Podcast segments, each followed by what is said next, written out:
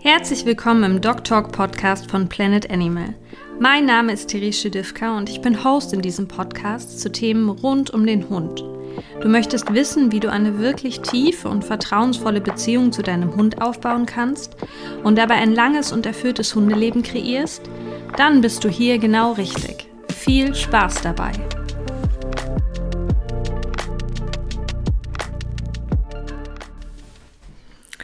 Hallo, so schön, dass du wieder dabei bist beim Dog Talk Podcast, deinem Podcast zu Themen rund um den Hund und die mentale Hundehaltung.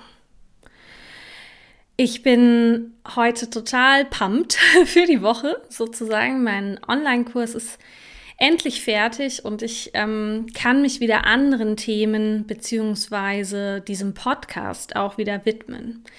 Denn ich muss ganz ehrlich sein, ich habe so viele Themen, die auf meiner Agenda stehen, die ich unbedingt machen möchte. Und deswegen habe ich mich auch dazu entschieden, ähm, euch regelmäßig Impulse, dafür aber viel kürzer, zu geben, mit der ihr vielleicht durch eure Woche als Hundemama und Hundepapa gehen könnt. Impulse, die sich in 15 bis 20 Minuten am Wochenanfang ideal als Ergänzung, als Schnittstelle, als Idee für eure Hundehaltung, für euer Mindset mit eurem Hund an, in dieser Woche eignen. Und in dieser Folge soll es darum gehen, dein Hund ist kein Management-Objekt. Hör auf damit, Ziele zu definieren, denn diese Zielformulierungen und Zieldefinitionen können deine Hundebeziehung nachträglich negativ beeinflussen. Das muss nicht so sein. Ich erlebe es aber immer mehr, dass es tatsächlich so ist. Denn es ist wahnsinnig mh, mm, attraktiv und gerade auch angesagt, ganz klare Strukturen für Hundetrainings zu definieren, fast schon wie in der Schule, wo es einen festen Stundenplan, ein festes Stundenkonzept gibt und wo man am Anfang ein Lernziel definiert. Ich selber muss sagen, dass ich zwei Seiten in meinem Herzen habe. Auf der einen Seite bin, habe ich Management-Studiengänge studiert und ich bin auch Wissenschaftlerin. Auf der anderen Seite bin ich aber auch Mentaltrainerin und Hundemama. Und ich habe für mich gemerkt und spüre das auch immer mehr bei vielen Hundehaltern und Hundehalterinnen, und vielleicht spürst du das auch, dass das in der Hundehaltung manchmal zu einer Art Interessenkonflikt führen kann. Nämlich zu dem Interessenkonflikt des ich definiere Ziele, ich gehe zielgerichtet vor, aber es klappt trotzdem nicht. Mein Hund hört nicht. Mein Hund zieht trotzdem an der Leine. Ich mache doch schon alles. Wir haben schon sechs Trainer durch. Ähm, ich führe sonst ganz viele Mitarbeiter, aber mein Hund, den kann ich nicht führen. Das erleben wir ganz oft, denn ähm, wir, damit meine ich Planet Animal, sind ja ein real existierendes Unternehmen, was tatsächlich regelmäßig analog mit Hundehaltern und Hundehalterinnen arbeitet. Und auch in der Dog Talk Academy, meinem Online-Portal, ist es so, dass ich natürlich aus diesen analogen Erfahrungen, die ich jetzt über die Jahre als Unternehmerin hier gesammelt habe, als Begleitung von Lorin Bücker, ähm, als mentale Trainerin erlebe, diese erlebe ich in der, in der Realität tatsächlich. Und der heutige Impuls soll eben darum gehen oder darauf abzielen, dieses Thema mal ein bisschen sich anzugucken, und zwar von allen Perspektiven. Und wahrscheinlich würde man oder würdet ihr per se gar nicht sagen, dass es schlecht ist oder sogar vielleicht auch gar nicht denken, dass es nachträglich eure Beziehung negativ beeinflussen kann, wenn euch jemand fragt, was ist denn dein Trainingsziel? Und wir antworten oder ich antworte häufig sehr reflexartig darauf, indem ich sage, ja, ich möchte gerne, dass äh, der Hund super an der Leine läuft. Oder ähm, dass ich eine halbe Stunde laufen kann, ohne dass äh, ein Leinenzug entsteht. Weil ich sozusagen auf der einen Seite der Brille diese Managementbrille habe und diese Wissenschaftlerinnenbrille und diese Unternehmerinnenbrille. Und das haben ganz viele auch. Und es funktioniert gut, weil es ein gelerntes Verhalten ist. Weil wir das aus anderen Bereichen kennen, weil es sich angenehm anfühlt, weil es sich nicht fremd anfühlt. Aber es wird nur die eine Seite der Perspektive beleuchtet, die andere ist nämlich das Gefühl, die Emotion und auch die wirklich enge und tiefe mentale Verbindung, die wir zu unseren Tieren haben. Ich sage nicht, dass das eine ohne das andere nicht funktioniert. Ich sage nicht, dass es eine Entscheidung in der Hundehaltung sein muss zwischen Kopf und Gefühl.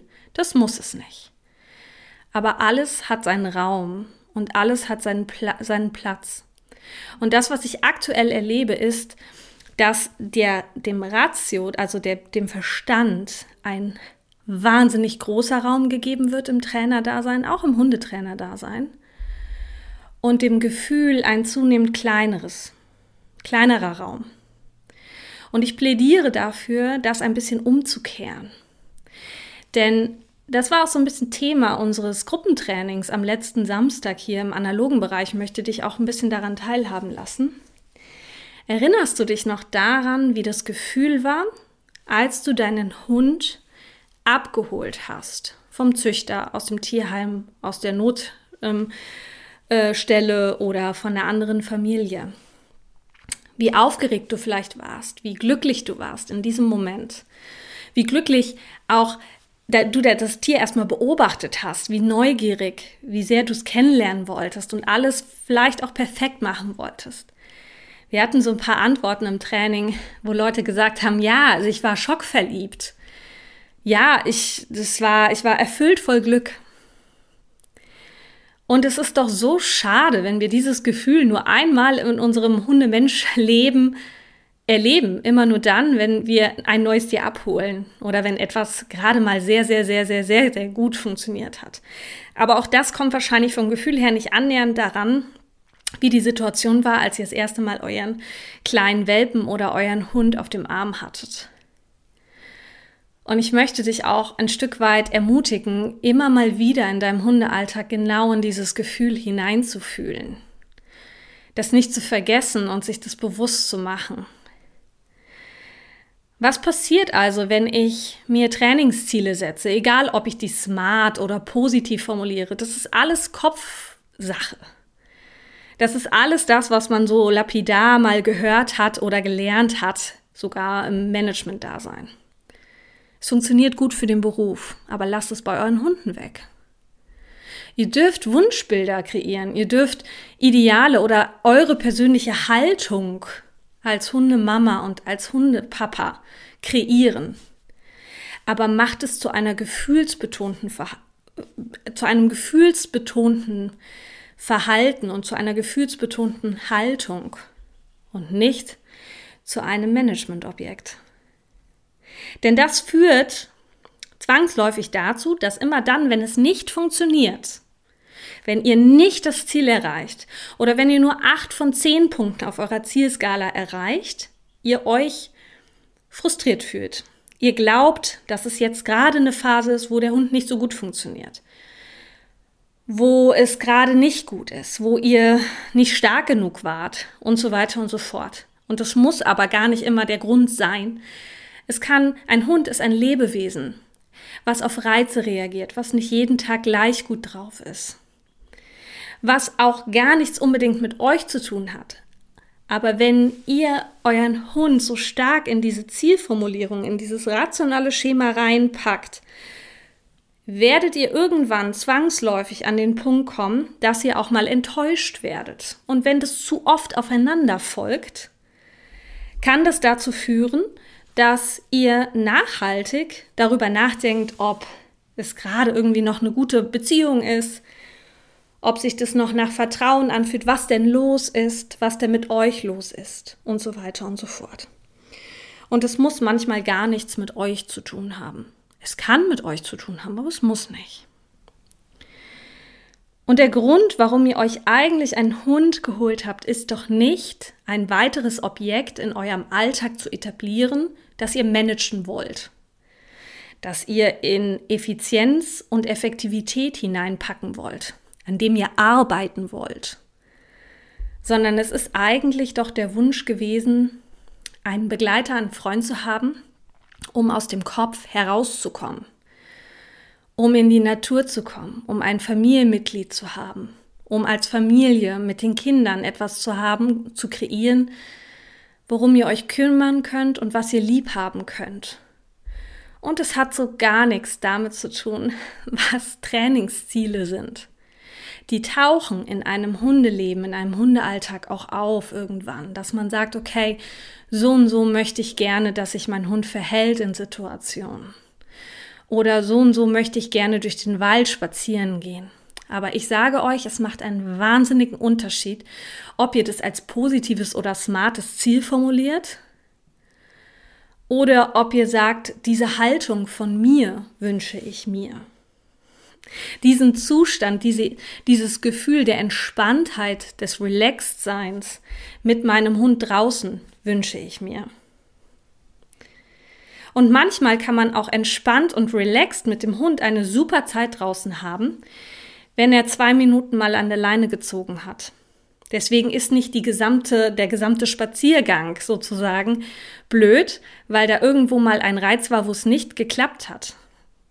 Und wir neigen aber dazu, wenn wir uns das als Ziel formulieren, dass wir dann im Gehirn nur an die eine Situation auf dem Spaziergang denken, als es nicht geklappt hat. Ihr wart vielleicht 45 Minuten unterwegs und fünf Minuten hat der Hund mal gebellt oder einen anderen Hund angepöbelt. Und ihr werdet vielleicht dann nach Hause kommen, wenn es als Ziel formuliert ist und nur von diesen fünf Minuten erzählen.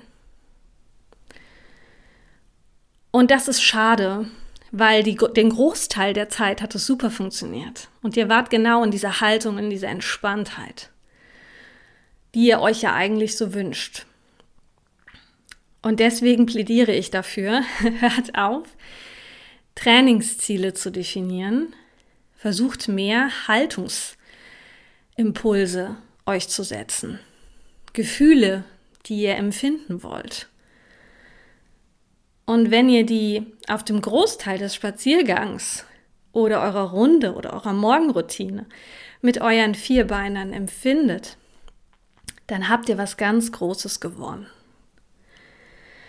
Ähm, wir sind in einer Gesellschaft, in der der Verstand einen wahnsinnig hohen Stellenwert hat. Wir regeln und regulieren alles über die Ratio, über den Verstand. Und es hat auch seinen Raum und seinen Platz. Es ist ein Werkzeug. Aber es darf euch nicht vollkommen beherrschen in allen Bereichen. Denn es gibt Bereiche, und dazu zählt nicht nur der Hund, sondern auch der Partner, auch die Kinder, in denen der Verstand ein bisschen in den Hintergrund treten darf und treten sollte. Und ich bin ganz sicher, wenn wir nochmal auf das Anfangsbild zurückgehen, warum ihr euch einen Hund holen wolltet, euch für ein Tier in eurem Alltag entschieden habt, dann war das kein Verstandesgrund, sondern ein Gefühlsgrund.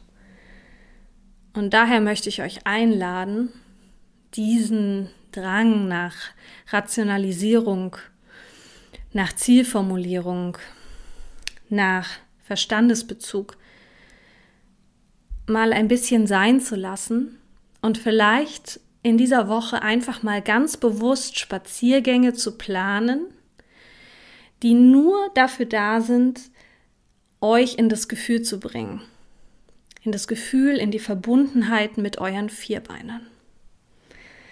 Ich hoffe sehr, dass ihr da Lust drauf habt und diesem Impuls einfach mal folgen wollt. Viel Spaß! Hat dir die Episode gefallen? Dann lass uns gerne eine positive Bewertung bei Spotify und Apple Podcast da. Damit hilfst du uns weiter zu wachsen und gemeinsam noch viel mehr Hunde-Mensch-Teams zu erreichen. Die Folge ist zwar zu Ende, aber du kannst weitere spannende Themen und Insights auf unserem Instagram-Profil planetanimal-ms erfahren. Hier zeigen wir dir, wie wir täglich mit unseren eigenen Hunden und über 20 Gasthunden arbeiten, trainieren und ein gesundes Leben kreieren. Schau gerne vorbei und starte deinen erfüllten Hundealltag jetzt.